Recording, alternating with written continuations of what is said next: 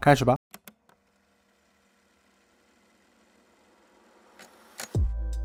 就是如果我能够，呃，有一份自己的职业，我能够通过自己的工作来养活自己，那我在父母面前可能就可以少受点管束，或者是说他们会更加认可我的存在吧。就是也不用他们说是以我为荣。互联网的行业的那个本质就是过去的经验永远对将来没有用。一直到我加入极客之前，可能我的职业规划都是做一名医生。你真的知道自己是谁，然后你才能去回答衍生出来的问题。你下面想怎么去做？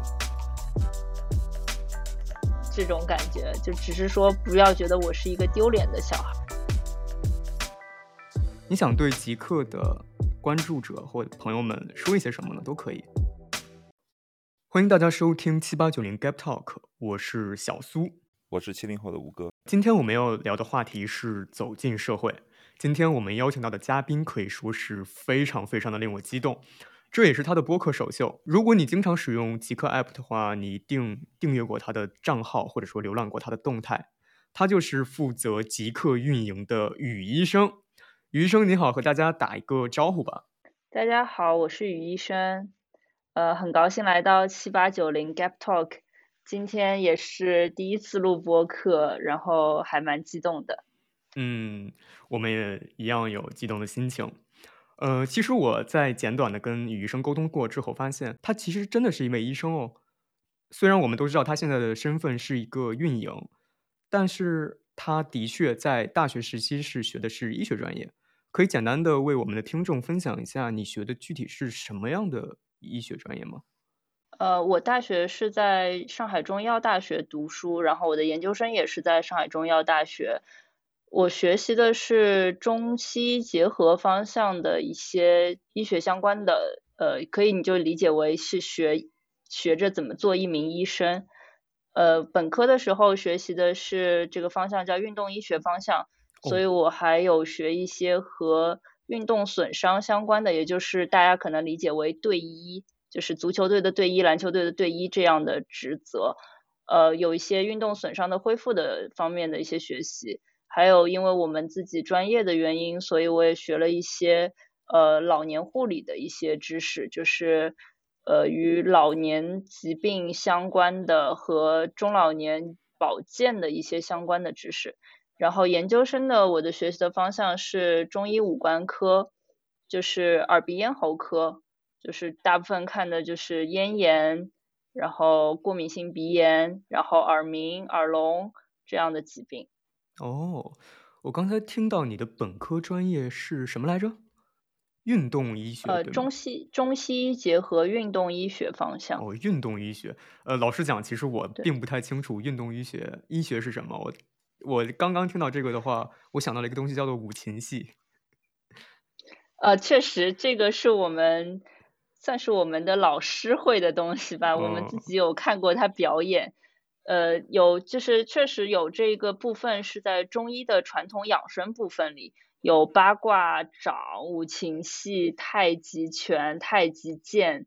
等等的这一些。对对，所以就是。这些我们都会有一些涉猎，但是可能是作为一个体育课的考试项目吧。我自己对这个兴趣不是很大。我去实际操练过这个，就是我们叫做功法，就是它算是，就是你真的可以理解为它是一种内功，就是它会去调节你的气，就是气可能是一个中医的概念，就是它会认为你能够引导你全身的一个气息的流动。通过练功法的一些方式，就是它会引导你去做一些动作，有点跟瑜伽比较接近，但是它可能是一个中医的这个概念。嗯，但我练了一段时间之后，我发现它对我的精神会有一些影响，可能是我自己过分敏感，但是我自己也有同学遇到跟我类似的症状，所以我就之后就再也没有练过了。嗯，的确，其实现在很多本科呃大学生他们在刚刚进入大学的时候会有一门。必须要选的一个体育课程叫做太极拳，感觉呃大家都选吗？已经是这个程度了吗？嗯，起码我了解身边人，大家好像都选了这个。这个太极太极拳这个的话，好像大家现在的反馈跟你当初呃接收到这些的反馈好像是差不多的。我们因为是，呃，我其实觉得还挺有意思，因为它是我自己也有一个中国古典文学方面的一些偏好吧，也不能叫爱好了，因为很久也不读了，所以就是会觉得这些跟文化相关的一些内容会是还挺有意思的。所以当时在学的时候，呃，因为我们的老师他自己本身是一个非常专业的太极拳的一个类似运动员级别的这种。程度的老师，所以他的动作是非常的行云流水，非常的有美感的，就是中国的那种传统古典韵味在里边。所以当时学的时候，并没有觉得特别的痛苦，或者是不感兴趣。可能刚进大学，就是什么都还挺有意思，总比高中的那个体育课让你跑圈啊，或者是说三步上篮啊这种的要有意思一些。哦，但是呃，自由活动可能会更有意思一些。啊，那是最有意思的。对，那是最有意思的。嗯，余生，你选择医学，其实让我不仅联想到我身边学医的一些朋友。我身边学医的朋友，他们大体都是家庭缘故选择的学医，他们呃的父辈都有从医的经历。那余医生，你当初选择学医和家庭方面有关吗？我虽然我家庭就是我妈妈是医学背景的，她也是在医院上班的，但是竟然是完全没有关系的。哦，其实当时选择医学是一个非常巧合的事情。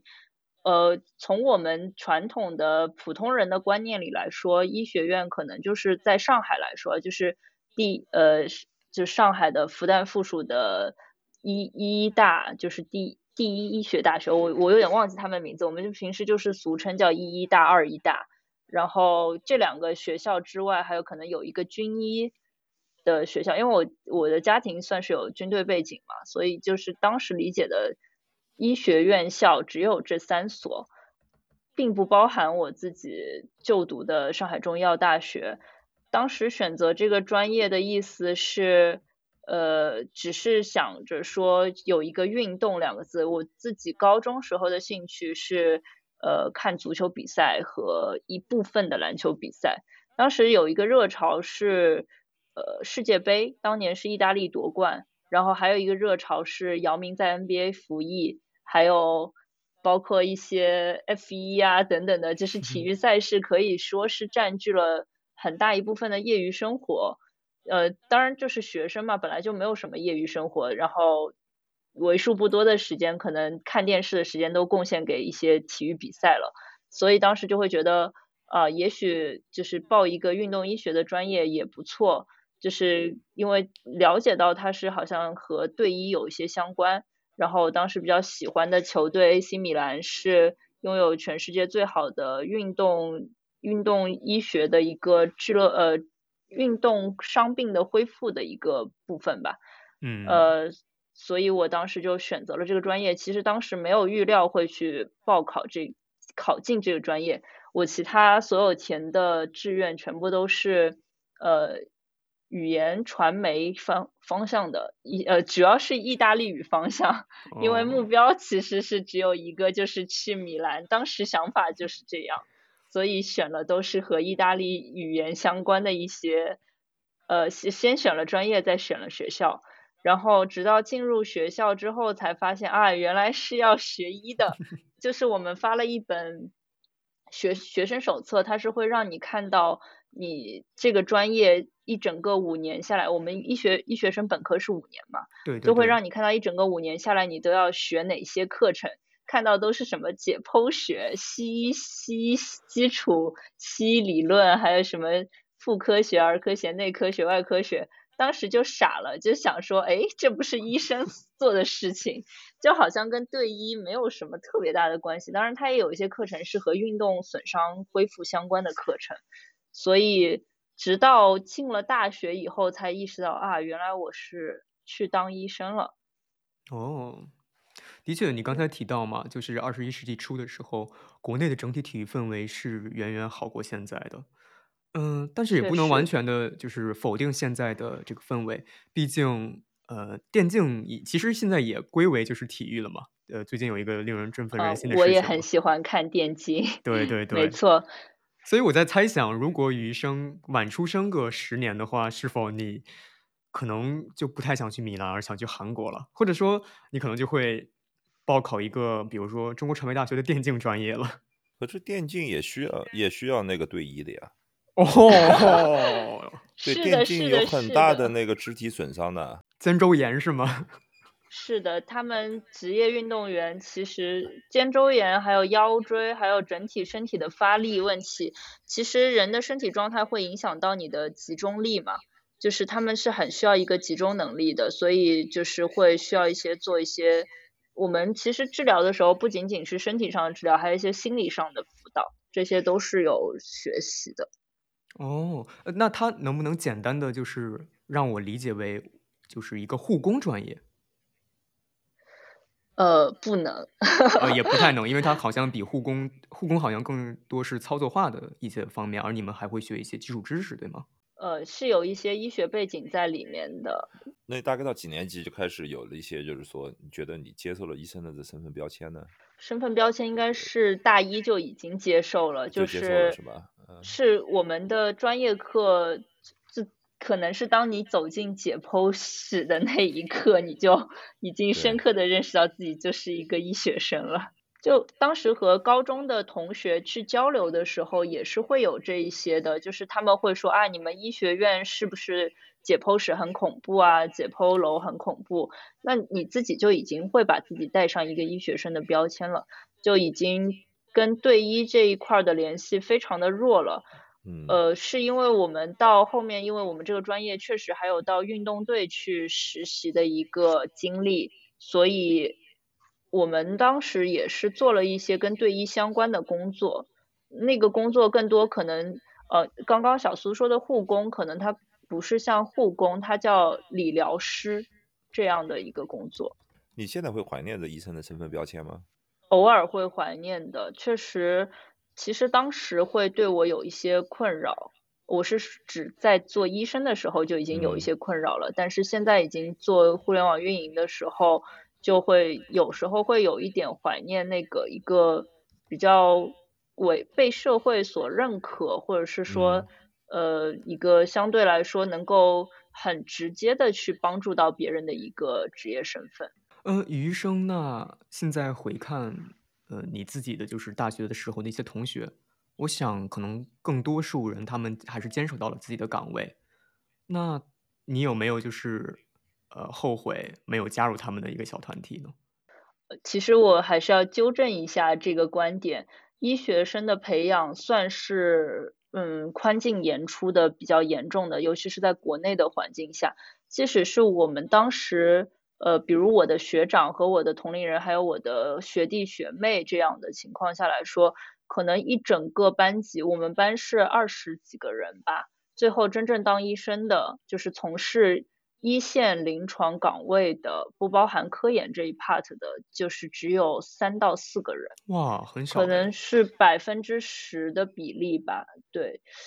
我算一下，应该是三到四个还是五个，反正不会特别高这个比例。是因为首先当医生的职业基础要求非常高，你要考过两个非常难的考试。呃，一个是医生，一个是律师，这两个职业的职职职业考试，就是你要当这个职当当医生、当律师之前需要过的一门，我们叫职业医师执照考试，是非常难的。当然我是已经通过了。就凡尔赛一下，对我在动态上好像看到了，是呃那个是另外一个考试，那个是规范化培训的考试，是呃一个是理论考试，一个是实践考试。那个实践需要你就是本科学三年，本科要临床三年，研究生临床两年，博士临床一年，你才能够拿到那个通过那个医院的认证之后，你才能拿到那个执业医师执照，才能正式成为一名医生。那我是两个执照都有的，就是执业医师执照和呃规范化培训执照，我是都有的。但是呃，像我达到我这个程度之后不做医生的，我所认识的可能就我一个。对，其他人基本上都是拿到这个执照之后一定会选择做医生。呃，还有一个点就是。我们国家现在新的规范是说，你如果没有读过研究生的话，你是不能当专科的医生的，你只能去社区医院做全科医生，也就是我们所说的门槛提高了。呃，门槛提高了很多，所以考研是一个门槛，然后执业医师执照又是一个门槛。呃，虽然我没有见到过。完全没有通过职业医师执照的人，因为你考过研究生以后，呃，哪怕你当年没有考下职业医师执照，也会可能过一年、过两年，你都一定要把它考下来嘛，不然你就没法没法研究生毕业，或者没法规没法规范化培训毕业了，呃，比较少，呃，所以就是可能最大的门槛就是考研那一栏吧。嗯嗯，那这个考试或者这个这个资格证，它考起来听你描述还蛮困难的。那你是出于什么样的动机想要去考它呢？是就是想要给自己呃七年呃是七年吗？七七八年的一个八年八年八年对八年的一个大学经历一个完美的句号吗？还是说呃可能未来有机会会回到那个岗位？呃，它的先后顺序是我先读上研究生之后。然后去考的职业医师执照，然后等我研究生毕业之后，我就自动获得了那个规范化培训的执照。其实没有说是，呃，直到读研找工作之前，我其实的职业规划还依然还是一名做一名医生的，就是一直到我加入极客之前，可能我的职业规划都是做一名医生，所以就是有点类似于按部就班，并且我。确实，当时成绩也算是比较好吧。就是我是呃，知识就是就是理论考试成绩是大概排在前百分之十，但是我的实践就是医学实践操作临床的这个分数可能是前百分之五，甚至是 top top 一二三的这种水平。所以就是我当时没有读医，还是有很多。老师也好，学姐也好，学呃同学也好，他们都是很惊讶的，就是没有做医生这件事情。对，虽然我们都知道你最后没有做医生，但是你其实是在中间有过一段在医院学习实习的一个经历的。那段经历，没错，呃，印象对你来说深吗？或者说有没有一些非常有趣的事情可以给我们分享一下？一定是非常深刻的，可能这辈子都不会去遗忘这段经历，因为它真的就是让你切实的加入了中国的医疗体系，参与了中国的临床体系这样的。我记得比较深的是我一开始第一个值的急诊科室吧，就是我是。我们我们医学生虽然好像是治病救人啊，但是绝大部分的医生，我相信都是有一些迷信在里面的。我们会认定谁是比较阳阳刚的，谁是比较旺的一个人，就是谁是比较倒霉的一个人。然后我是属于比较旺的那种人，就是我手上没有经历过病人死死掉这件事情，就是我分管的病人没有死过。但当时去了急诊的第一天。就是当晚就立刻就是有一个病人就是宣告死亡了。现在回想起来，我还记得他的名字，当然当然就节目当中就不说了。就是非常印象非常深刻的一个经历，就是这个病人已经慢性疾病，年纪很大，应该是八十七岁，然后一位老年男性，然后他是已经生了很多年的病了，应该是肺部的一个疾病，心肺的一个疾病。所以就是直到他临终之前，家属都是没有选择抢救的，就是直接让他就是死死掉了，就是宣布死亡了。然后当时因为我是第一天去急诊，所以老师就是我的代教老师，什么事情也没有让我做，他就就是我就约等于是眼睁睁就看着他死了。哎呦。就是跟跟我们我们其实医学生会去训练的，会有一一些很很长的一个抢救步骤，就是会你会有心肺复苏，就是体外按压，就是你们看到的那个，就是像就是急救的那些措施吧，就是一二三四，然后要口对口去给他做人工呼吸这一些，这些都没有经历，他就是非常简单的吊着他的那个生支撑生命的一些补液，就是吊盐水。然后接下来就是慢慢慢慢的走向死亡，对缓解，所以这个这过程就是减缓减慢，对，就是呃，基本上没有了，就是有一些手段是可以吊一下的。我们所说吊一下，就是可能就给你上一些强一点的激素啊，等等，就是有点类似于刺激一些电生理反应了。它不是真的活着，是有希望，当然是有希望可以抢救回来，但是到他那个程度，身体的所有器官可能都已经不行了，然后就就是就是就没了。啊，还有一些其实很多是快乐的经历吧，就是。比如说像在肛肠科，可能又看到很多就是 奇奇怪怪的局部有伤的男性病人，就是每天都非常的痛苦，就一瘸一拐的在走廊里绕圈那种样子。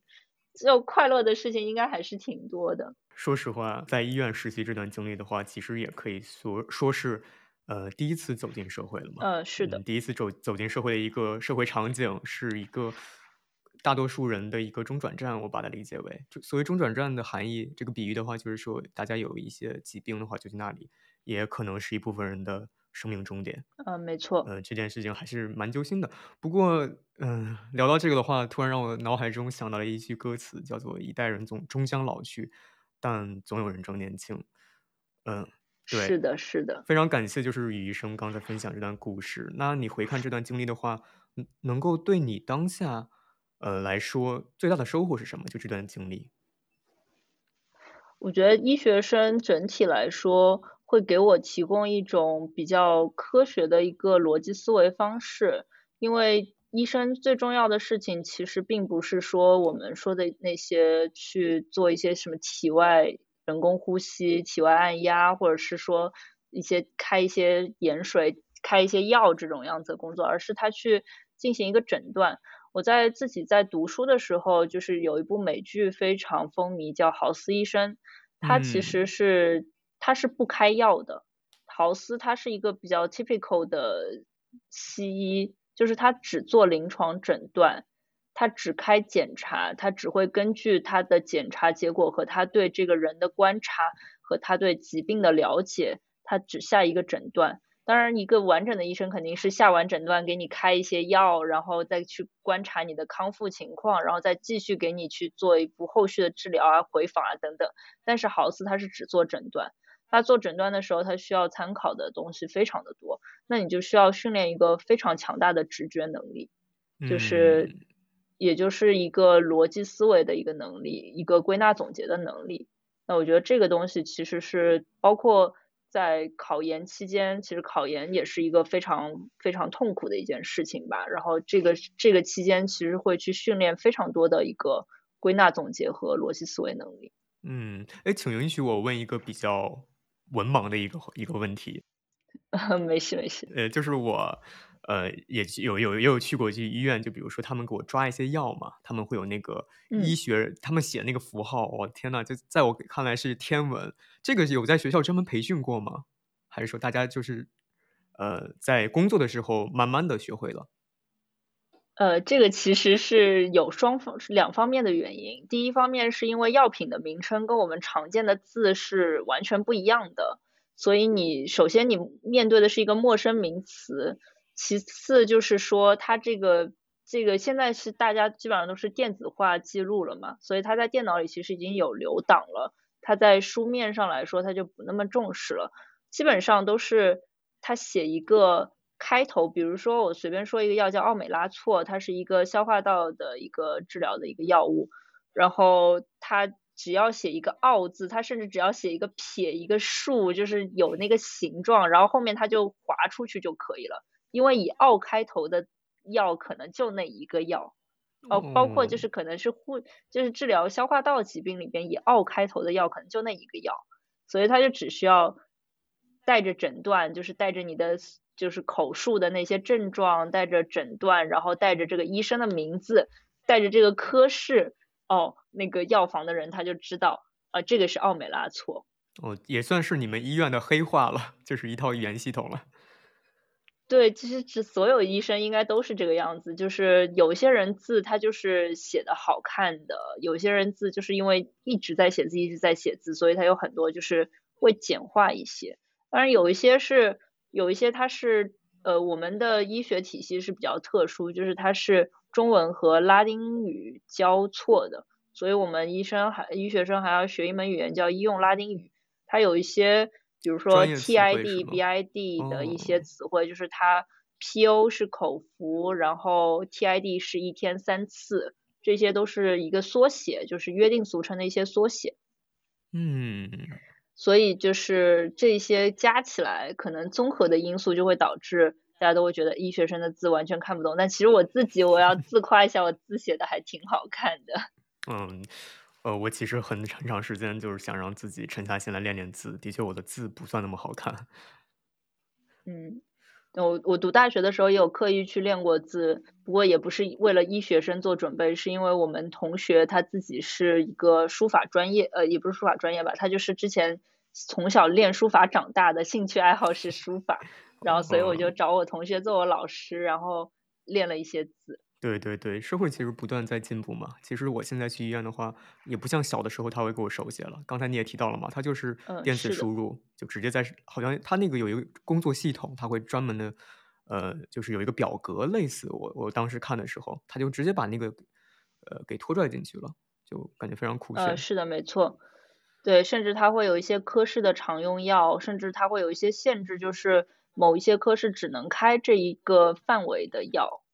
呃，比如说我是消化系统的医生，我是一个呃消化科的医生，我就不能开一些眼科的药，我不能给你开眼药水这样。虽然你是同时有这两个症状都在，但是你要开眼科的眼药水，可能你要再重新挂个号去眼科去开这样。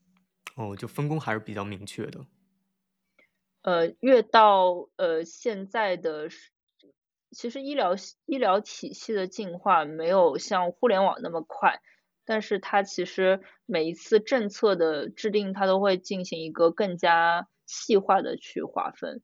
呃，我们自己的当时读书时候的代教老师是说，他们一进医院的时候，根本没有什么肾炎科啊、心内科啊等等的，呃，都是大家都是进了大内科和大外科。就是你到当你当医生的时候，你会需要面临一个职业选择，就是你选择做内科医生还是外科医生。外科医生顾名思义就是手术科室，就是他会去做手术。那么内科医生其实就是不做手术，就是只会开药啊，在病房啊这样子的病房门诊这样去治疗的一些科室。嗯，你刚才提到互联网进化，的确我感知到它好快啊。呃，在我的童年经历，也就是二十一世纪初，当时呃，应该与医生是正在读大学阶段，我能够明显感感觉到，就是家里面的那个电子设备。可能一年就要换一台，一年就要换一台，因为它迭代速度真的好快。从一开始那种白色的那种屁股非常大的那种台式机，到后来那种粗呃就是比较就是窄的，呃还有那种加那个主机的那种电脑，后来再到了那个笔记本，嗯，呃再到了今天，嗯，互联网，嗯，在我的童年它变化非常快，它发展非常迅猛，而恰巧这一段时间呢，正好是语医生读完大学或正在读大学的这段时间。嗯，我可不可以简单的归纳，嗯，把它，呃，和你现在的工作进行一个等价？你在硕士毕业之后呢，呃，你接触到极客是否源自于本身这个时代互联网的一个浪潮呢？呃，它算是比较间接的一个浪潮吧。是这样，因为我自己的初中同学，他是极客的比较比较原始的几位员工之一，他现在已经去 Facebook 工作了嘛。呃，当时其实我们是初中毕业之后，基本上每年都会聚一次，因为大家都是上海人嘛，然后都在上海住的也比较近，然后关系也还不错，所以我们几位同学都会聚一聚。呃，所以当时是在选择在了他所在的 互联网公司，他他是他是他其实还蛮好笑的，他大学一毕业他去了微软。然后微软出来以后，就是感觉在微软的工作可能不是很符合自己的预期，他就去了比特中国。然后结果正好遇到比特币在中国，就是有点类似于被归为违禁了还是怎样，反正政策的一些原因，然后他就离开了比特中国。然后他就想说，哎，两个大公司都这样，就是不如试一试创业公司。然后他就加入了极客，因为极客离他家很近。当然，离他家近也就意味着离我家近，因为我们就是都是同一个片区的，等于是这样子的关系，所以才会上到同一所初中嘛。嗯，了解。然后那他就说，他就我们那次聚会结束之后，他就说，要不去我们公司转一转？就当时就会对当时对创业公司的一个概念就是，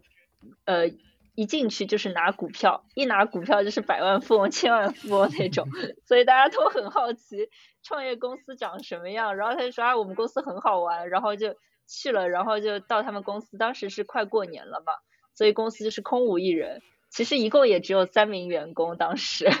然后一六年吗？你讲的是一一六年底？一六年对，呃，一六年初的时候吧，没错，就是我研究生快毕业的时候。当时其实已经有一家医院已经给我就是类似于发了 offer 这样的感觉，但是其实这个事情，呃，就是说，可能确实也跟互联网浪潮有一些关系吧。是说，当时已经可以明显的感知到世界的变化是非常的快了，呃，包括有很多国家在鼓励创业，然后有很多创业公司崛起，一些互联网公司崛起。那当时的感觉就是，我们自己会觉得，我作为一个年轻人，我会觉得互联网是一个很很开阔的世界。但是反观医生的这个职业，它是一个相对比较收束的一个职业。就是你从我自己的带教老师身上就可以看得到我十年后、二十年后是什么样子。对，我当然不是说他的那个状态是不好的，只是说我觉得，呃，相较于互联网的这个公司的这个感觉来说，尤其我是在我同学的一个，呃，就是他他有带我加入极客的一个用户群嘛，就是当时大家都在群里面聊的都是一些很。新潮的很 fashion 的一些信息，但是在呃医生的这个行业当中，大家聊的可能都是一些非常陈旧的、非常呃封闭的一些信息，或者说和专业性相关度更高的一些信息。两相抉择下来，尤其是我觉得对于一个女生来说，可能从事医生这个职业是比较呃。压力会比较大吧，受限受到的限制会比较多，倒不是辛苦或者对。那你当时这些想法想的蛮多的，那是完全你自己在想，还是说有家里面的人也给你提供参考意见呢？朋友啊，或者是知己啊？我自己的父母是相对比较尊重我的选择的，虽然他们他们其实对他们来说都差不多，因为他们的最优解是当公务员，嗯，但是我肯定是当时是不会选择去做公务员，因为我觉得。呃，没有 diss 的成分，只是当时的公务员的一个社会标签可能会是比较比较古板的一个标签吧。所以我自己的选择是说，我想从事互联网行业。然后我妈就问我，那你因为我们家条件也还没有那么需要我靠我挣钱来养活，所以我妈就问了一句说，你自己挣钱养不养得活自己？那我说我我觉得应该没问题。所以我就决定当互联网运营了。做这种决定的话，你是很快的决定了，还是说你中间彷徨犹豫？我们在讲几个礼拜、几个月，还是你就一瞬间的决定呢？我我自己来说，我其实没有那么犹豫。当时因为确实也是五年前了，你让我回忆，我可能也有点有点模糊了。只是说当时在。呃，在极客的那个用户群里面的交流是非常快乐的，嗯，因为极客基本上所有的员工也都在里面，当时也没有几位员工吧，就是几呃十个还是二十人不到的一个团队，所以我当时就会觉得这个公司的氛围很好，而且我经常也去找我同学玩，所以就是经常去他们那个。办公室里边去感受他们现场办公的一个氛围，当时就会觉得实在是太快乐了。跟医生比起来，简直每天就是在一边玩一边上班。呃，极客办公室里当时是有一个电动，就是一个电接机，嗯，一个电动电动机，然后还有还有养了两只猫，一只果果，还有一个老板自己的猫，嗯，然后还有数不尽的零食。对，反正就是很快乐，然后大家每天都聊的是这个世界上发生的最 update 的事情，最新的 breaking news 啊，等等等等，全部都是非常新、非常快乐的一个一个工作环境。对比医院里，就是你每天看到的都是病人，然后接触的都是老年人，这个样子的感觉是完全不一样的。就是我自己从我自己的角度来说，我也觉得就是。如果我在医生行业里做不到最好的话，我宁肯就是不做。可能我自己也是当时比较年轻吧。你前面也讲到过，就是在医生行业里面，那性别会有一些优势和劣势吧？是不是你觉得做不到最好跟性别有关系呢？还是你从事的这个医医医疗中间这个分支的话，很难于达到你想要的那个期望呢？呃，几个都有吧。首首先，我们就是也我也跟大家纠正一下大家对医生的观点。嗯，可能大家看一些电视剧会觉得，或者自己接触到医生会觉得，只要医生能够治好病人，他就是一个好医生。但是在医医院的一个评估体系里是完全不一样的。医院因为它会现在就是会要求做一个三甲综合性医院，所以它会对科研的要求非常高。嗯，你作为临床医生的价值，比如说你治好一百个病人，呃，一千个病人，一万个病人，其实对于医院来说，它是没有那么大的。一个晋升的意义的，就是 career 的一个意义，它可能更多的是在于说，你发了一篇 SCI，发了一篇 Science，发了一篇柳叶刀，或者是当然中国医生发这些是非常困难的，可能就是你发了一篇呃杂志文章，中了一个国家级的课题，这些来说是会成为你非常重要的一个晋升的一个基础。就是你职业往上走的一个基础。那对于我来说，我其实是非常不喜欢科研的，尤其是当时的科研环境是一个，我我不了解现在的情况，我只说我当时毕业的情况。科研环境是一个造假比较多的一个环境，嗯，就是大家其实，在 PK 的，就是你拿一个课题去 PK 的，其实并不是说你的课题做的有多好，你的课题多有一个科研价值，而说你的这个标题起的好不好。你的那个科研手段高不高级？你用的老鼠是不是最新的老鼠、最牛逼的老鼠？就是给人感觉是非常荒谬的一个事情。而且我我我自己也觉得学术这个路线可能不太适合我，我自己比较倾向于临床。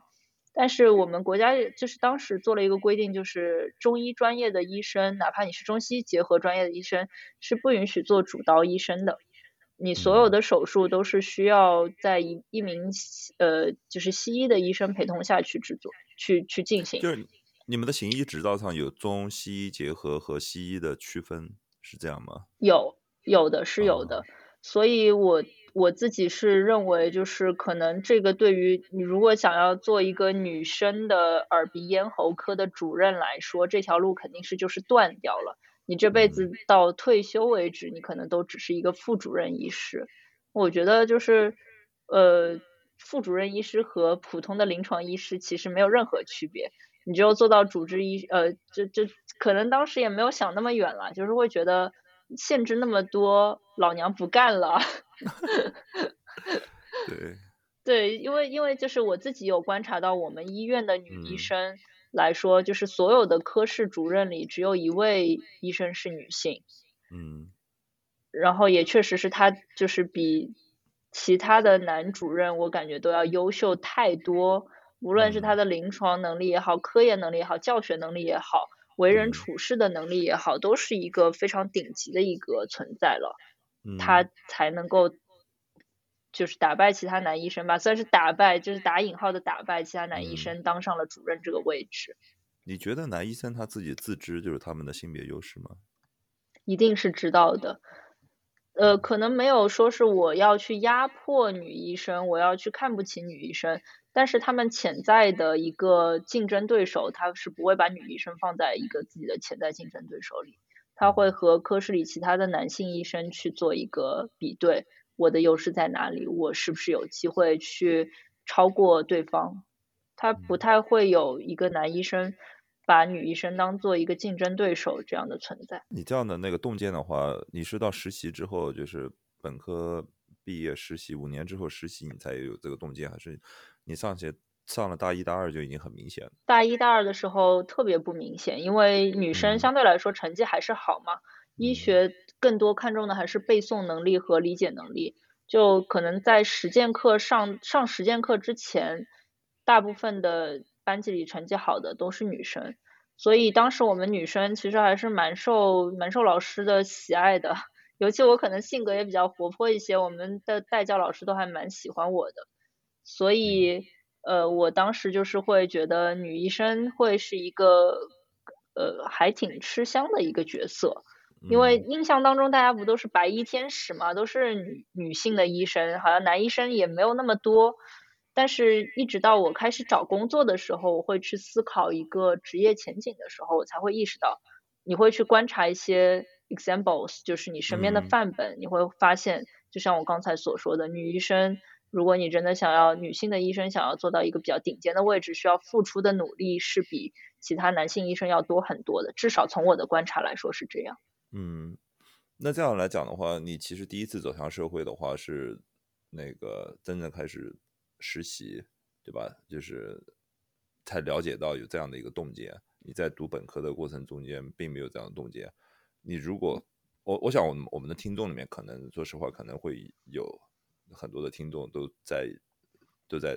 呃读书啊，然后就业，他都会去想嘛。你会觉得，就是从你过来的角度来说的话，学一个专业和真正的了解这个专业。它最本质的，怎么样才能够就是获得一个全方位的了解呢？我觉得一定是去找更有经验的人去沟通。就是首先自己，比如说你想了解一个职业，你不能就是很直白的去问他说：“哎，医生是一个什么样的职业？”这个这个问题太空洞了。你一定是要具体细化到某一些细节。就像你去会去问的，比如说女性。从从事医生这个职业，她有什么优点，有什么缺点，一定是要细化到某一些细节，让她从一个很具体的角度去切入，这样她才能够是比较相对完整的去了解一个职业。当然，肯定自己亲身的实践是少不了的。就是比如说有很多呃互联网行业的一些工作，它是完全没有对应的大学本科的专业的，比如说产品经理。比如说数据分析，数据分析可能有吧，或者说设计师、UI 设计师这种，它是完全没有对应的大学的专业的。那谁谁规定什么样的专业能做产品经理，对吧？这些其实都是你需要真的去和一个资深的、相对资深的、相对有思考的产品经理去沟通过，或者是说你去。呃，比如说现在极客吧，极客算是产品经理比较多的一个社区。你到这些人群比较密集的地方去，就像你去学一门语言一样，你一定是和 native 去沟通了之后，你才会知道，哦，原来这个事情是这样，原来这句话是这么说，原来这个职业是这个样子的工作。那你现在转到那个互联网行业的话，你对比下来的话，你对这个有什么新的认识呢？你刚开始的时候，因为你朋友的关系嘛，一六年的时候，然后觉得这个社区的人非常有意思，他们谈的话题也很有意思，也很也很年轻嘛，肯定就是你觉得那个有很多的新的知识。那你现在已经从业了五六年了，你对这个行业的话，你还是像一六年的了解有什么大的变化吗？我觉得互联网行业最大的特点就是比医生要焦虑很多。就是 我觉得医生做医生是完全不焦虑的，就是他可能会有焦，一定是有焦虑，不可能有一个职业是无忧无虑的。如果有，大家都会去做了。但是医生来说，相对来说，他的职业的一个可替代性是非常的弱的，就是他他非常不容易被替代。你做一个医生，你你只要没有什么特别大的野心，你在同一个位置上，你就从毕业开始一直做到退休都完全没问题。然后甚至很多人这辈子都不会跳槽，不会怎样。但在互联网行业，你就会感觉，如果你不学习、不进步，你很容易被替代掉，因为你周围的人都在学习、都在进步，就是可能是智力投资最高的一个行业，呃，有点就是最高的几个行业之一吧，就是全世界最聪明的人都在这个行业里。那你必须是说，嗯，我我自己是觉得是这个样子。那你有没有？那你会你会怎么看待这个这样的一个观点呢？就是，嗯，互联网行业是不是它的本质就是一个年轻人的行业？我觉得，因为互联网行业也太年轻了，所以我不好说这句话吧。嗯，因因为医学肯定是已经一个绵延很久的一个职业了。那那当时是不是说只有年轻人才能当医生呢？那互联网行业其实大家也都是在看一个比较比较科学的一个职业规划吧，所以我自己也是在想，也许互联网行业将来也会需要一些很有经验的人这些很有经验的人能够找到他在互联网行业的一个位置，他给其他人、其他同龄人做出一个表率，那我们就可以沿着前辈的路 走下去。但也有一种可能，互联互联网的行业的那个本质就是过去的经验永远对将来没有用，因为你前面讲到一点，就是说你讲医生嘛，我会想到，比如呃，医生、呃，建筑师、律师，嗯。他们有一个很强的共性，我不能完全说他们不学习，对吧？嗯，对他们可能也需要不停的学习嘛。我知道医生他们也会需要不停的看新发的 paper，知道一些新的药，他们就知道现在新的那个病理诊断各各个方面。是的，同样对吧？对于对于律师和建筑师也都是这样。那他们有一个共性，就是随着年纪的变大变大，他们的那个经验倒反而成了他们的优势。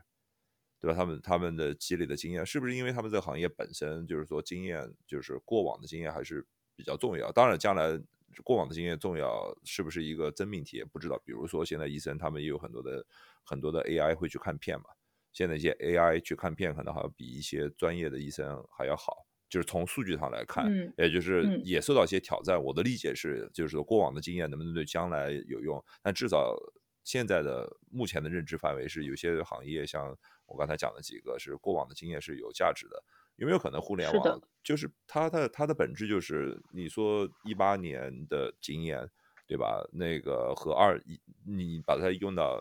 呃二零呃二零年二零二零年或二零二一年，可能是不是就会不会有用了呢？我自己的观点是，比如说像我们之前提到的医生的这个从业经历对我的影响，嗯，那么互联网其实它。总是需要一些更更有经验的一个判断力吧。嗯，从我自己运营的角度来说，我觉得可能不仅仅是运营，你就做一个人嘛，就是作为一个人来说，经验也是会指导一些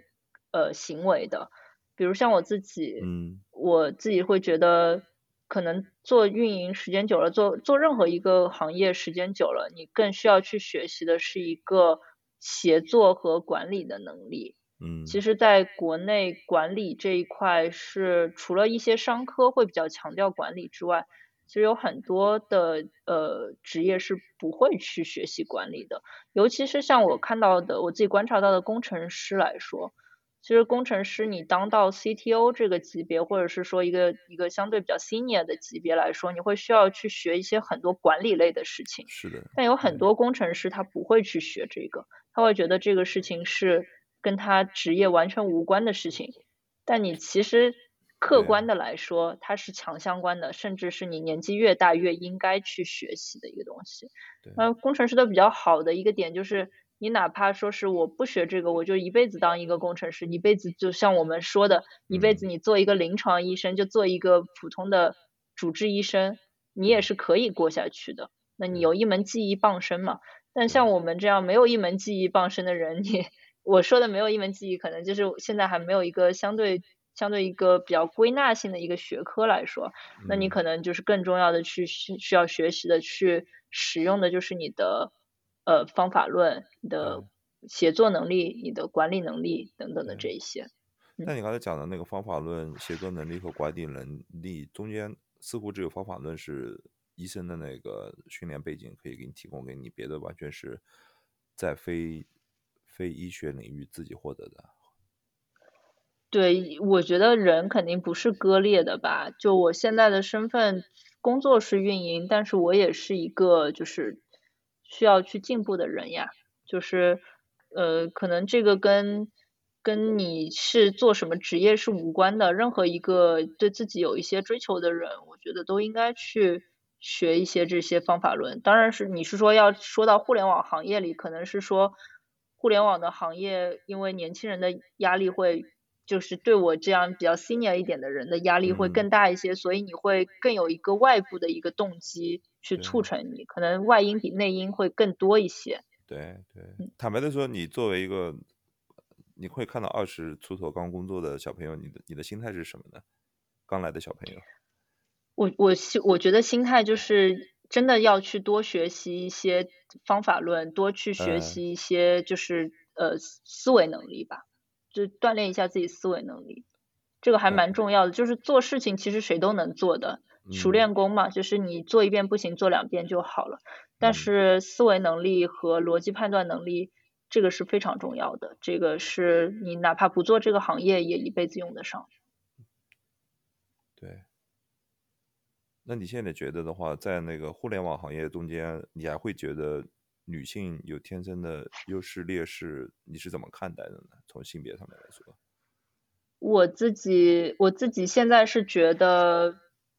嗯，性别来说没有那么重要了。就是我我会觉得互联网行业，我不知道其他大厂会不会有一些这个问题。至少我在极客和我周围的朋友，我认识的互联网从业者来说，我觉得没有特别强的一个关联性。无论是男性还是女性，只要是你真的认真对待这份工作，它都是会有一个比较好的结果的。不存在一个说一个男生他会觉得，哎，我如果要晋升，我不把其他的女女同事当对手，一定不会的。嗯，那从这点来说的话，你从那个医医学领域跳转到互联网，对你来说是一件非常正面的事情。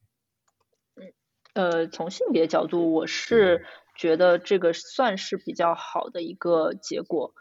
但是其实可能医生的一个职业认同感会肯定是会强于一个互联网运营的。嗯，你可以你可以解释一下吗？你认为的职业认同感什么是只是一个标签吗？只是在社会上你的一个标签。有人说你是与与医生，你会觉得很强烈的自豪感，你会很很很愿意把这个在你自己的身份上面对比到别的职业，就是完全是一个标签的区别吗？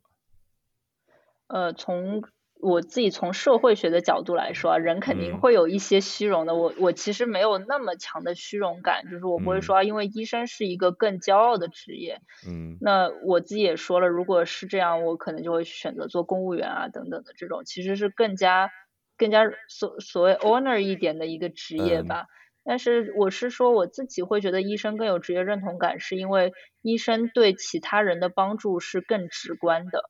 就是你去看，呃，你去他过来看病，然后你给他开药，然后最后他病好了，他过来找你说啊，医生谢谢你，我病好了，或者他甚至不会来找你，他就是你明确的知道这个药对他的这个疾病是有用的，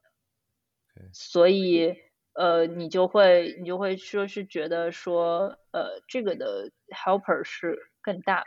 那你做运营的时候，你会有时候会去迷惑我到底在。干什么？我做的这个工作的意义是什么？当然现在可能会少很多了，就是刚刚入行的时候会有时候会去迷惑这件事情，职业定位可能会有一些迷惑吧。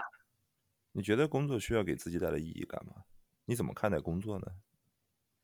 我觉得工作呃很很现实的一个问题是养家糊口嘛，其实它是一个。呃，让你能够更加有尊严的活下去的一个东西，我自己是这么觉得。可能我自己，因为我我我对我的原生家庭来说嘛，我跟我爸妈的关系是比较亲密的，但是呃，父母一定是有管束的。那我会觉得，就是如果我能够呃有一份自己的职业，我能够通过自己的工作来养活自己，那我在父母面前可能就可以少受点管束，或者是说他们会。更加认可我的存在吧，就是也不用他们说是以我为荣这种感觉，就只是说不要觉得我是一个丢脸的小孩儿。那可能我们中国人家庭都或多或少，我自己是会觉得有一些这些在的。还有一个给我的感觉就是，工作是会让我觉得不断呃，我我所以我也说啊，就是我选择互联网也是因为觉得我我不断能够接触到新的事物，不断能够学到新的知识的一个场所。就是我我个人还是蛮看重一个学习的一个事情的，我自己有有有去分析，就是一个学生和一个社会人的一个很大的区别是什么？就是你在做学生的时候，所有的事情都会有一个条条框框告诉你，这个是你该做的，这个是你不该做的，这个是你要去做的。但是到了你到了工作以后，其实很少会有人再去这样告诉你了。就是有一些可能有些公司领导他会给你布置任务，但这个是领导布置的任务，不是你自己说是啊我该做什么，我需要做什么，我想做什么。嗯，这个这个这个区别是非常大的。你不能把你的领导当你的老师，你不能把领导当你的导师，当你的教授这样去对待。这是完全不一样的两个概念。好，谢谢余医生，你对我们的这个。经历分享，包括一些非常棒的观点，非常有趣的观点。我们下一个 part 呢是嘉宾问主播，呃，关于走进社会这个话题的话，你有什么问题想问零零后的我以及七零后的吴哥呢？呃，我想先问一下吴哥，就是你觉得你整个就是职业生涯中，因为我不太了解你的生涯背景，我觉得就是人肯定是有精力分配的嘛。你会觉得更值得把精力分配在哪一些事情上？比较具体一点的，就是可能是职业技术的学习，还是就是去做一些情商的，就或者是说方法论的一些学习？对我，我我对这个问题我有我有两个方面的那个回应了，就是说，我觉得第一个方面的话，我个人的感觉，我非常鼓励大家都有一个就是职业的跳转。我觉得就是说，在如果在一生中你总是在一个行业或者做一件同样的事情，这本身没有问题，对吧？如果觉得这个挺好的，但是我觉得可能会错失掉很多的呃机会去体验这个世这个世界和这个社会。嗯，虽然我有这样的那个想法，很支持大家，我也建议年轻人都去尝试不同的职业，但是我还同时会去刚才说，最好这个职业有个主线。就是它会有，就是呃，你可以看见它。如果你想一个波形的嘛，你会想一个波形，它可以是杂乱无章的一个波形，但你可以看见，你可以是震荡，但是震荡大体的像一个方向。这个方向可能不一定是一个是个专业，不一定说你一直去做医学或者什么的，但是大体的是围绕着一个一根主线。那根主线对你来说的话，比如说用你来做例子的话，我听到你现在讲到过有一个呃社会的反馈，你做一些工作，你。其实你内心，我感觉你的内心还有一种，就是不光是一个工作，不光是就是说挣钱，不光是一个你的社会标签，你很希望就是有一定的那个给社会做出一定的那个正面的影响。你同时也想看到社会给你一个反馈，就认可你做的事情是对社会是一个正面的影响，可能是一个病人，可能是对吧？可能是你这个社区你服务了这个呃互联网某一个社区，你想看到这么一个反馈。所以这是我讲的一个主线，这是一方面。我觉得你，我觉得大家应该是不同的东西，但只要有一个主线就好了，能够知道你你真正感兴趣的那个最核心的内容是什么。第二个的话，我觉得每个人的那个呃软技能是很重要的。觉得如果需要花时间的话，就不一定是你的专业能力，那更多的是软技能。就像你前面也提到过的一些软技能，包括就是说与人沟通啊，管理方面的，就是说怎么样和做一些管理，这是我的感觉。嗯，我确实是觉得，就是可能，呃，进入职业时间长了之后，就是尤其是在互联网公司，其实我们公司非常的好，就我们没有任何什么办公室政治啊等等的这种问题。这很好啊。但是，呃，是的，所以我觉得我我我其实有点类似于。比较 lucky 的那种，就是我之前说的比较旺的那种人。我确实从从进入职业之后都还运气还不错。对啊。但是我会有一点觉得，就是写作能力确实是一个非常重要的东西。它不一定是一个情商，不一定是一个讨好的或者是媚上的一个过程。它一定是一个去朝着一个既定的目标去拆解，去通过一些技巧去化解一些问题的一个过程。对，我觉得这些这些能力的话，包括写作的话，就会会帮助你去思考嘛。这些都是会的。对，这些就是我就我感觉的，这些都属于那些软能力的这方面嘛，就是并不是一定的，就是你在哪一方面就是专业性的技能。其实专业性的技能，你当需要的时候，如果你的基础很好，你有你有很好的训练，对吧？你有很好的那个认知方面的训练，对吧？你知道有科学的学习方法，你有很好的写作能力。这些所谓的那个硬技能的话，你很快就会学会的。你今天到另外一个工作，到另外一个岗位，这些技能都并不是很难的。那我现在就想再问一下小苏，呃，我的问题是，如果现在让你选择就业的话，你会想去一个呃大公司，还是想去一个创业公司或者一个比较小的团队？呃，分别的原因是什么？就是在这两个中间选择，对吗？对，因为因为就是我我我也了解，就是可能你有其他的选择，但是我就是想说，就是只在这两个中间选择。哦，就是大公司和一个可能刚刚起步的一个小团队，对吗？是的。嗯，我可能会选择小团队。呃，原因就在于，首先大厂呃大公司他们的呃工作可能不太适合现阶段的我，因为本身我是一个比较懒散的人，我知道大公司会有非常高强度的 KPI，呃，甚至有其他的一些东西在。嗯，尽管他可能会比小团队给出的薪水、薪资会很高，呃，这两个相较的话，嗯，这是第一个原因。第二个原因就是我想去加入小团体的一个，嗯，也可以说是我的一个私心吧，就是因为小团体它首先就是，呃，人事上下级的那个划分没有那么强烈，我完全可以凭借自己的能力，短时间内晋升。甚至说达到一个管理层，或者说我可以完完全全，呃，也可以说混成吧，混成一个创始人。另外还有一点就是，对，另外还有一点就是，嗯，既然我选择了这个小团体，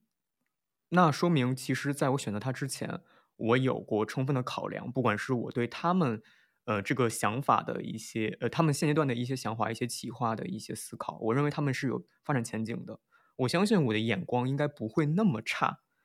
呃，所以说应该我们会有一个很好的一个发展。嗯，加入小团体的话，也可以就是使我的很多观点能够得到呃充分的表达，不管他能不能接受我的观点，但我有了表达的权利。而相反，我在一些大公司的话，很有可能我的声音会被埋没掉。我认为工作它不单单的是固定的，就是。呃，我要完成什么样的任务？领导给我分配什么样的任务，去完成。我认为这样的生活，起码现对我对现在的我来说太枯燥乏味了。我更希望工作它能够让我时刻给出建议，给出发展的方向。这样的话，很有可能就是在我看来，这份工作是更有意义的。嗯，确实，你提到的一个表达权的这个问题，也是我当时会去选择。从事互联网工作的一个原因，因为其实现在一直在一个能充分表达的环境当中，可能有点遗忘当时的那个态度了。就是你作为一个医生来说，其实论资排辈是非常强烈的。你作为实习医生的状态下，你说的所有的话都是要斟酌过的，或者是说你不需要去说任何多余的话。你只需要汇报病情，跟你的病人沟通就可以了。在整个科室的范畴内，主任的话就是一言九鼎的。你可以说他像土皇帝一样，因为他决定了整个科室的财富分配。呃，尤其是内科的科室吧。呃，但是，但是在互联网的环境中，大部分的时候，我们公司是扁平化的嘛，就 CEO 想说什么话，你可以直接。你觉得他说不对，你可以直接就跟他说清楚你的背后的逻辑是什么，你为什么觉得他说的不对？但是在在医学领域这是不可能的事情，因为主任就代表着权威，因为他更资深，他见过的病人更多，他见过的 case 更多，他的能力会更强。所以哪怕你觉得他说错了，那你要先反思自己是不是你错了，就是这个样子的状态。的确，在一个高压的环境下，有的时候。自己的想法也会让自己质疑，好像会说，就是是不是我的确想的不对？我刚才在谈就是设计小团体的时候，其实我是把我们七八九年 Gap Talk，呃，给带入进去了。对，因为我们的团队虽然说呃年龄划分比较大，呃，但是也没有所谓的类似。呃，我年纪比较小，我就要比如说尊重一下吴哥或什么之类的，我们都能达到一个平等的交流。我们有问题，我们有意见，我们都会相应的提出。我们现在四个人是完全平等的，尽管我们团队不止我们四个人，我们还有其他的，呃，类似七七是运营，还有美术、编辑、校对，我们的工作划分其实非常细化的。我，我们也希望就是七八九年 Gap Talk 不止步于是一档博客节目，我们更希望它能够。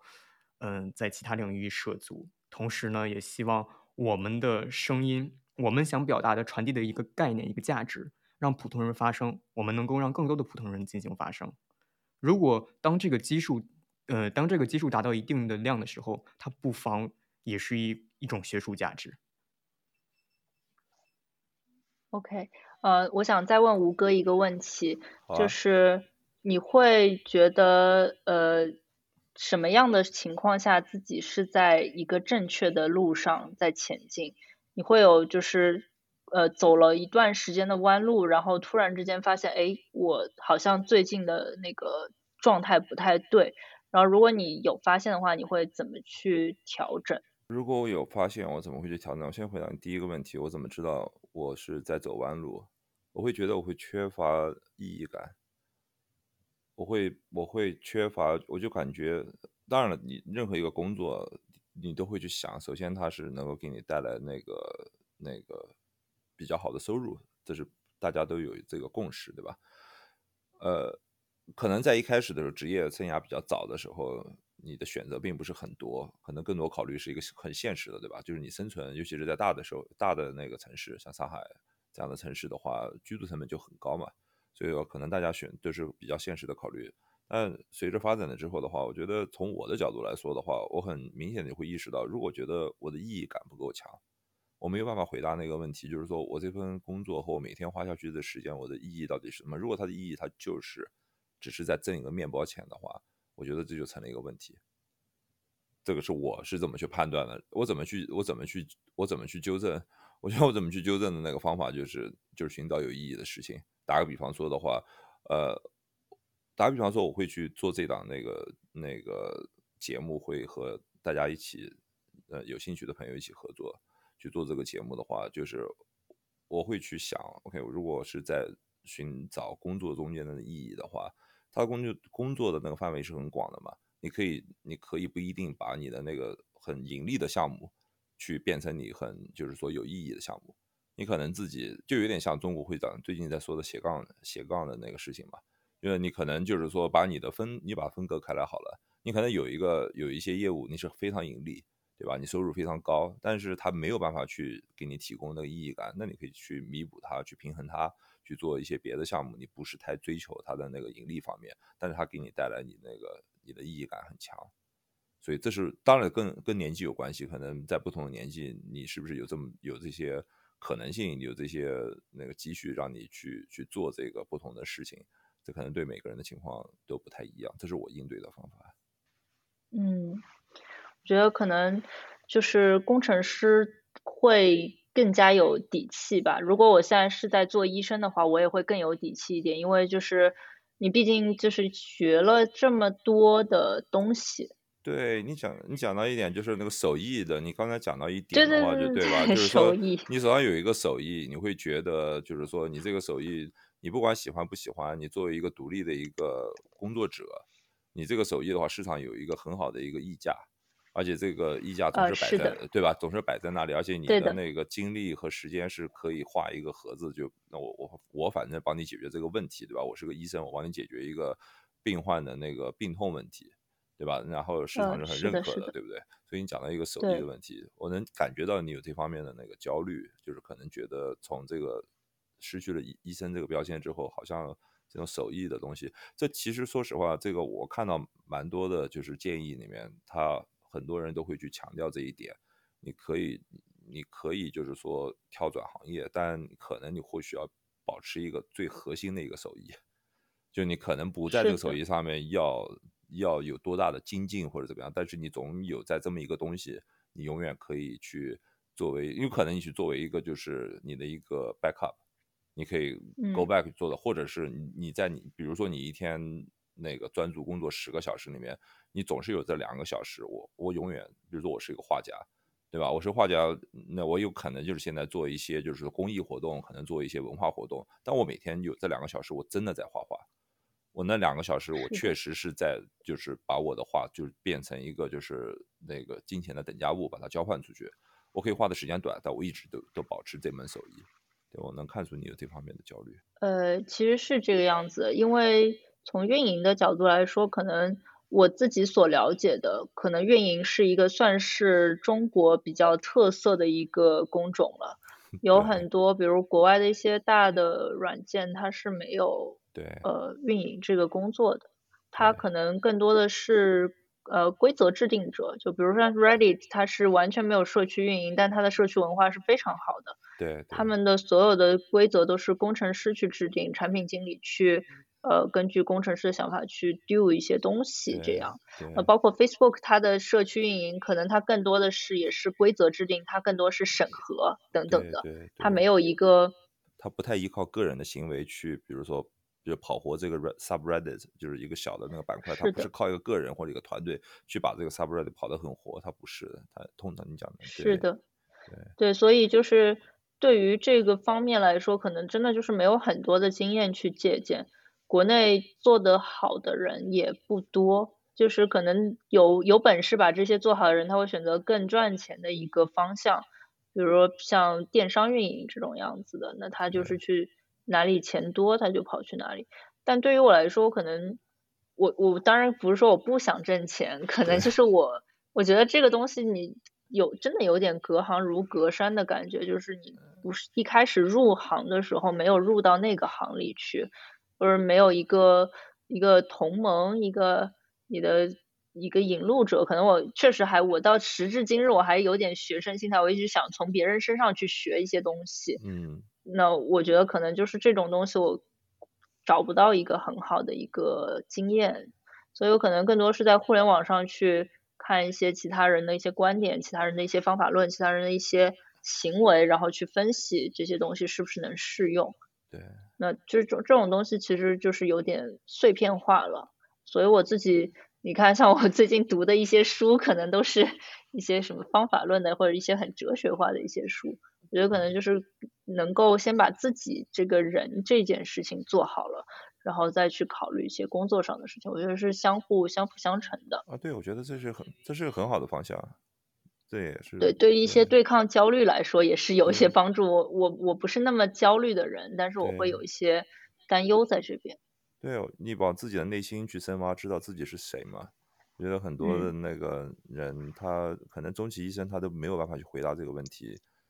自己到底是谁？甚至不会想到这个问题。对对对，首先你要想到这个问题，你觉得这个是一个问题，本身就已经筛掉一大部分人了。然后你再会去，再会去深挖，对你真的知道自己是谁，然后你才能去回答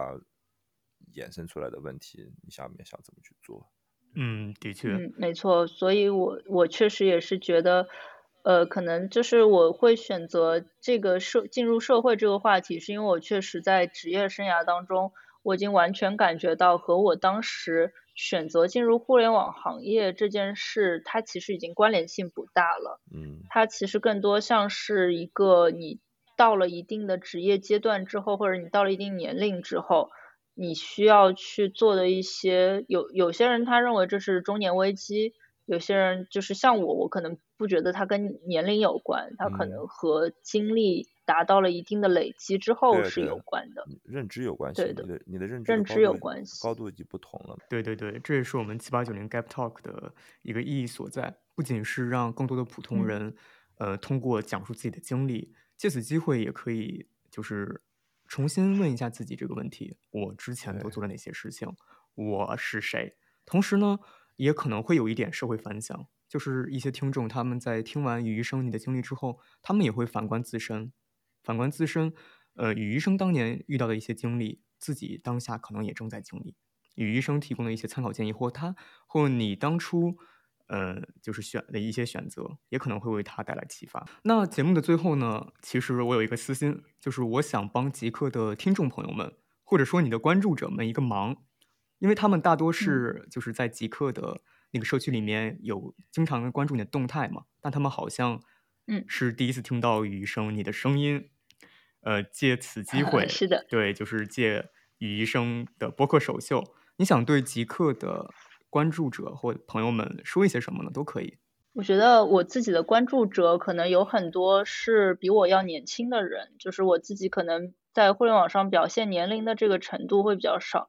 我我还是觉得对于更加年轻的一些朋友来说吧，我觉得可能每天都要花一点时间去。呃，就按照孔子所说的是五日三省吾身，但他醒的部分可能不需要那么的严肃，你可能一天里边挑出一件很有意义的事情，很有进步的事情，我觉得就是一个比较重要的事情。还有就是我劝所有的年轻朋友们，无论你有钱还是没钱，都早一点开始学习理财。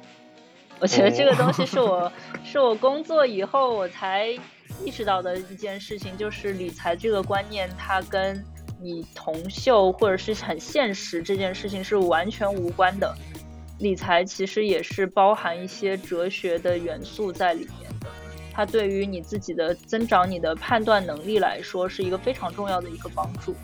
通过一些呃市场给予的信息，你自己的分析，你通过这些操作或或者你自己的学习，获得一个财富的累积是非常的可视化的。就像我之前听梦妍的播客，还是张小雨的播客来说，我觉得他有一句话非常启发我。他说：“理财是没有成绩单的，就是没有你要跟谁比的这个事情。理财就是你自己和你自己，就是这个这个成就感是非常可视化的一个成就感。就你说你工作上你可能有一些事情你做的没有那么可视化，你不知道它的意义是什么，但是理财你是知道它的意义是什么的，是让你钱更多了，或者说你通过这次亏损你收到一些经验教训了，这是非常可视化的一个过程。”嗯，我觉得不仅仅是，不仅仅是财富的一个一个事情吧，可能是对于你自己的一个训练、一个知觉的一个能力也是有帮助的。所以我我自己我自己建议一下，就是，呃，一个是享受生活，就是多接触新最这个世界上发生的最新的事情，多去关注这个世界发生了什么。还有一个就是去理财。就是面包和那个叫什么来着？呃，就是月亮和六便士。哦，月亮和六便士，这个很不好。月亮和六便士。哎，我们不妨这一期的节目标题就起“与月亮和六便士”。哎，好像有点尴尬，有点土，有点土。对，就是我我自己是觉得，就是我从我作为一个年轻人过来的这个角度。我觉得了解这个世界上正在发生什么，会比你刷一个小时的抖音短视频，或者是说朋友圈这种要有意义的多。就是你，你其实这个途径是非常多的。对。从你就就是就是你有一个目标之后，你就去拆解这个目标。呃，如何去接触到这个世界上发生的最重要的事情、最新的事情，对你来说，对这个世界来说最有意义的事情，我觉得是。作为一个年轻人来说，是一直要去保持这种对世界的好奇心的。因为我说真的，我从医学生的角度来说，格尔木。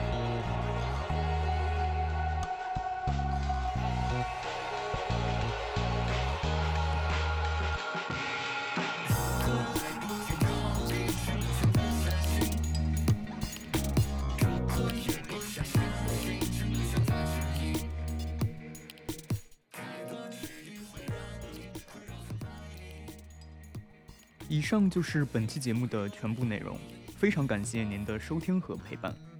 如果您对我们的节目感兴趣，欢迎您通过小宇宙、汽水、苹果播客订阅收听。更多花絮和节目信息，请移步微信公众号即刻微博搜索七八九零 Gap Talk 参与互动，数字七八九零，英文字母 G A P T A L K。我们下期再见。